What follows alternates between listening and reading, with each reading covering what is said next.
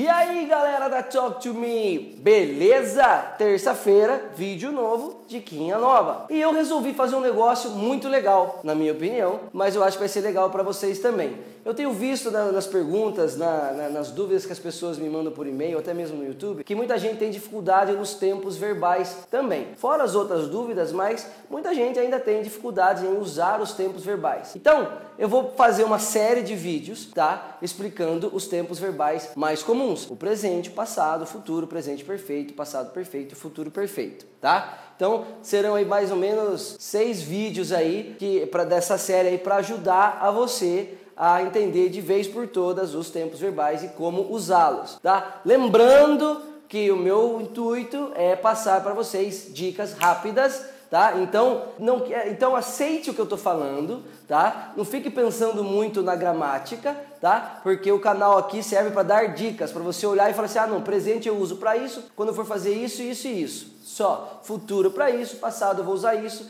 e essa vai ser a ideia desses vídeos, tá? Não ficar falando, ai, porque isso, ai, porque aquilo, porque daí você pega o sujeito, pega o predicado e tira não sei o que, põe não sei o que.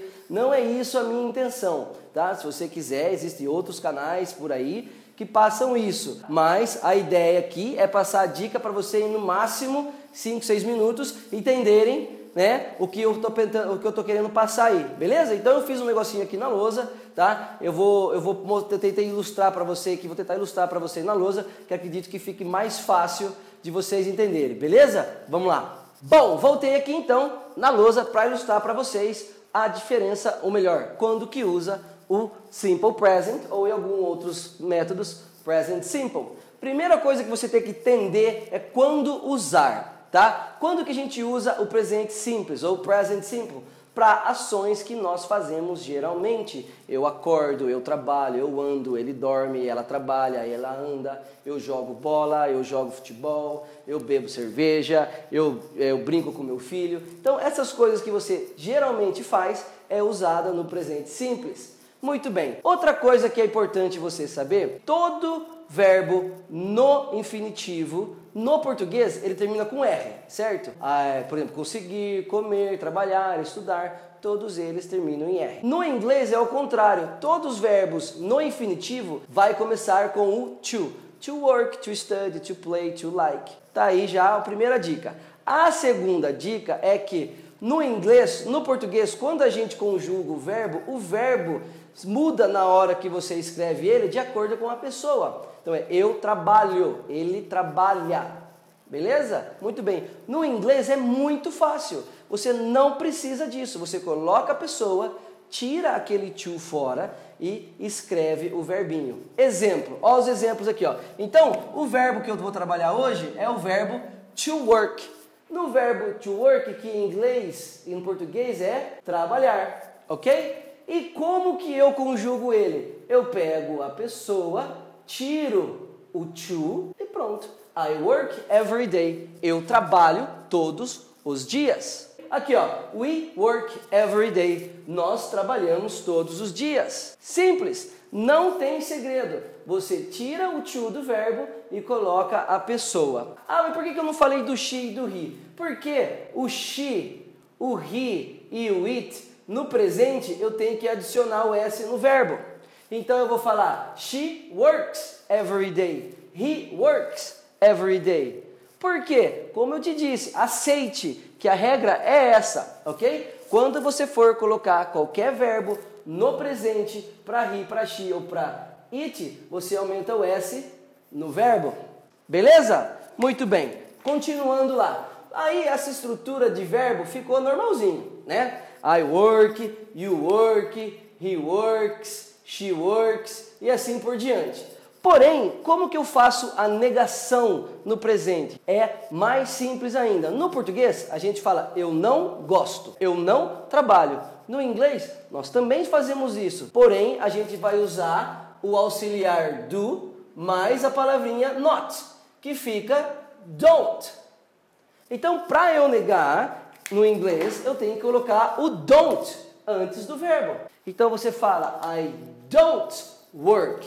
We don't work. Ok? E pro he e pro she eu vou usar o does mais o not e vai ficar doesn't. Então eu vou falar he, she doesn't work. Ah, professor, mas você não tem que colocar o S? Sim, mas eu vou colocar o S no does e o work vai continuar. Então essa é mais uma dica. Quando você usar o doesn't, o verbinho vai continuar normalzinho, tá? Sem o S. Você só vai usar o S quando você fizer uma afirmação no presente para he, she e it. Simples. Falou em afirmação, você tira o to, coloca o verbo. Falou em negação, coloca o don't antes do verbo ou o doesn't se for para he, para she ou para it. Beleza. E se eu quiser fazer a pergunta? Vamos lá. Olha que legal. Então eu falo: You work every day. Olha que fácil. Eu estou afirmando: você trabalha todos os dias. Muito bem. E se eu quiser fazer a pergunta? Eu vou usar o auxiliar do. Do you work every day? Do we work every day? Nós trabalhamos todos os dias? E se for para he, para she e para it, a gente vai usar o does. Ok? Então eu vou falar: Does she work every day? Eu podia trocar? Eu podia falar. Opa, tá caindo aqui. Mano, que saco hoje, hein? Hoje tá difícil, hein? E se eu, se eu quisesse trocar, colocasse o he? Does he work every day? Então, resumindo tudo aquilo que eu te falei, o presente simples a gente vai funcionar assim. Na afirmação, I work every day. Para he, para she e para it a gente tem que colocar o S para qualquer verbo. I, e na negativa é só você usar o don't antes do verbo. E se for he ou she, você usa o doesn't, ok? Para fazer perguntas, você usa o do ou o does para he, she ou it, ok? Então é isso, gente. Não tem muito segredo. A ideia do presente simples é essa, para falar coisas que você faz geralmente, mas as dicas que eu tô te dando hoje é essa. Vai fazer uma afirmação?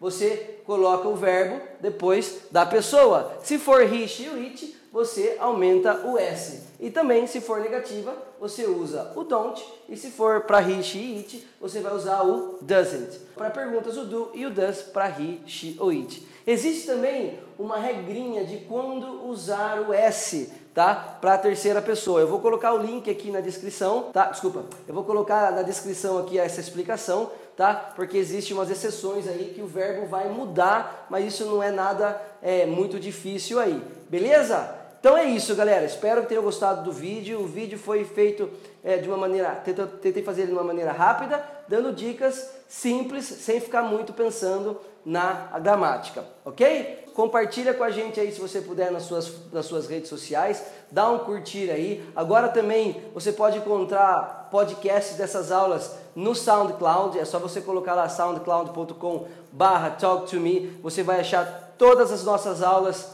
em podcasts, que às vezes você quer escutar, tá no carro, tá no ônibus, tá, tá, tá, tá trabalhando aí, não quer ficar vendo os vídeos, você pode muito bem colocar o áudio aí, que tem todas essas explicações e as outras que estão no canal aí para você ouvir. Beleza? Tem também o Snapchat, que todo mundo já conhece, tem o Instagram, que eu dou dicas diárias lá. Então, dá aquele joinha, compartilha com a galera. Semana que vem eu volto com o Simple Past, com o passado simples. Boa semana a todos. Semana que vem eu volto. Fui.